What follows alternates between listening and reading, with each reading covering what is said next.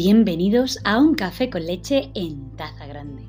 Ya les echábamos de menos. Y es que estamos todos sumidos en un segundo frenético, donde apenas tenemos tiempo de respirar, de mirar a nuestro alrededor y ver cómo hemos cambiado. Siento que he visto un escaparate donde hace dos días vestíamos de bañador. Ayer mm, era Halloween y hoy empieza una de las épocas más especiales y mágicas del año la Navidad. Y por ello estamos aquí, un capítulo más con vosotros y con estos últimos coletazos de este 2022. Y arranco con una historia que leí en un blog de la consultora Amagi. Y dice, ¿qué hacer cuando llegan los de repente? Una persona muy sabia me repitió desde que tengo uso de razón una frase que cada vez cobra en mí más sentido. Y es esa que dice, la vida te puede cambiar en apenas un minuto. ¡Qué exagerada! pensaba yo. La vida es una sucesión de rutinas, una sucesión de horarios marcados donde hay poco espacio para las sorpresas. Hoy, por ejemplo, muchos de nosotros nos sentimos inmersos en los problemas que dejaremos colgados en el perchero antes de vacaciones.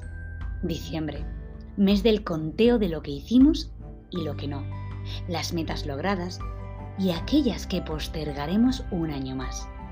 Mes de cierre y apertura de nuevas puertas por abrir que a nivel personal y profesional se convertirán en inéditas aventuras distintos caminos de aprendizaje, retos y posiblemente nuevas rutinas. Y en este agendado programa de acciones, la vida te trae los de repente. Esos momentos impactantes, sorprendentes que te frenan en seco, que te paralizan, que te abstraen de tus quehaceres y te hacen cuestionarte hasta el mínimo detalle. El fallecimiento de un ser querido, la ruptura con tu pareja, la pérdida del trabajo por el que tantas horas invertiste, una enfermedad, eventos que rompen con la imagen que tenías de ti mismo, de tu realidad y de todo aquello que creías tener bajo control. Los de repente, pues, llegan sin previo aviso provocan a veces tristeza, desolación o vacío, otras rabia, indecisión, miedo o la más absoluta incomprensión. Y esta incomprensión es esa tortura china que nos hace devanar los sesos, que nos hace casi rozar la locura, intentando comprender los porqués y los por qué no, intentando entender el sentido de todo y ese querer entender con la mente el sentido de todo, nos frustra.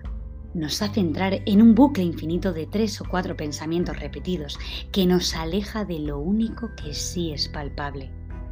La pena que sentimos por esa pérdida, esa ruptura o ese despido. Y la pena no es más que una ulterior muestra de amor. Y siendo muy dura con las siguientes palabras, bienvenidos sean los de repente porque traen consigo algo de especial valía, un inicial shock, un parar obligatorio, un conectarse con uno mismo, con nuestras emociones, con nuestros sentimientos, que tantas veces rebajamos al cuarto cajón del armario por falta de tiempo. Traen mensajes de aliento de nuestro entorno, el cariño y la compasión de todos aquellos que por rutina parecen desaparecer traen el motor de ayuda que se encienden aquellos para los que tu bienestar sí es importante. Traen ese reconocimiento tantas veces silenciado que te regalan las personas menos esperadas. Y entonces, después de ese sentirse yerma, de esa perdición que no parece tener límites, de ese acompañamiento de muchos que nos alivian dolores, aparecen las grandes preguntas. ¿Quién soy yo? ¿Cuál es mi misión en esta vida? ¿Qué quiero? ¿Qué siento? ¿Qué necesito? ¿Qué he permitido? ¿Qué tengo? ¿Qué hago? ¿Y ahora? Poco a poco se configura un nuevo yo, con pena, con tristeza, con vacío, pero con un presente, con un reto, dar respuesta a la pregunta más difícil y quizás la más importante de todas. ¿Y ahora? Esta pregunta conlleva intrínseca la fórmula secreta. Ese ahora es la clave.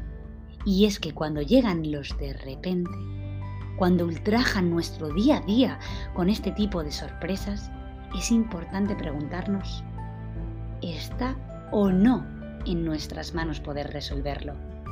Si estos eventos se escapan de nuestro control, poseemos la capacidad de tomar dos tipos de elecciones.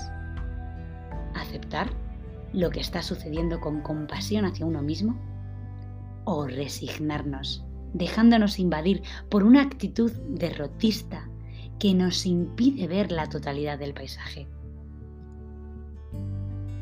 Tomada esta primera gran elección, aceptar o resignarse, toca abrazar el presente, poner conciencia a cómo estamos hoy, a aquellos elementos que nos sostienen, a agradecer aquello que nos está facilitando la vida en este instante, a ser conscientes de nuestra respiración, para dar voz a esa vulnerabilidad y dejarnos transformar, sin engancharnos al ayer, sin hacernos adictos a los recuerdos que como rejas pueden enjaular la melancolía sino más bien recordando que todos aquellos momentos del pasado que se fijaron en nuestra mente y en nuestro corazón son piezas del puzzle que han construido y construyen nuestra realidad, nuestra personalidad, nuestro imaginario. Nos han regalado herramientas y nos hacen ser únicos.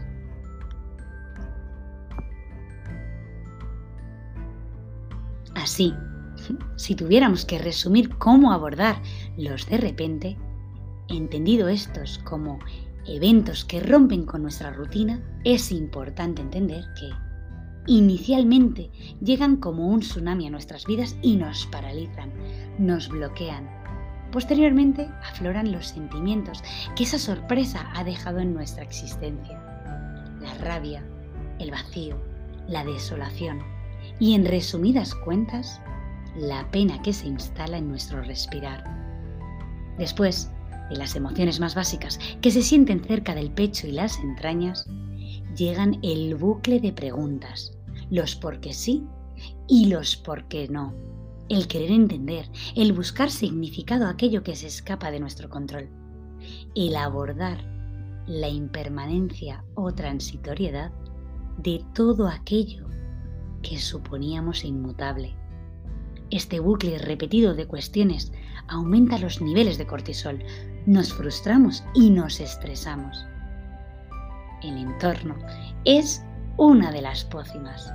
El amor de nuestros seres queridos, la compasión de los amigos, la empatía de los familiares, los motores de ayuda que se activan para recordarte que no estás solo ni en muletas, sino que una red invisible te sostiene, te protege y te cuida. La otra gran pócima es el hecho de elegir libremente cómo queremos afrontar aquello que se escapa a nuestro control o nuestro radio de acción. Aceptar o resignarse. Y finalmente, abrazar la pregunta más ardua de todas y ahora? Vivir lo que sea que te está pasando ahora, en tu presente, mientras escuchas estas palabras, respirando con conciencia, sin viajar al ayer o al mañana, o si lo prefieres, viajando con cariño atrás y con esperanza al mañana, pero sabiendo que la próxima parada de todas es ahora. Muchísimas gracias por ser y estar. El ahora es presente y el presente es un regalo.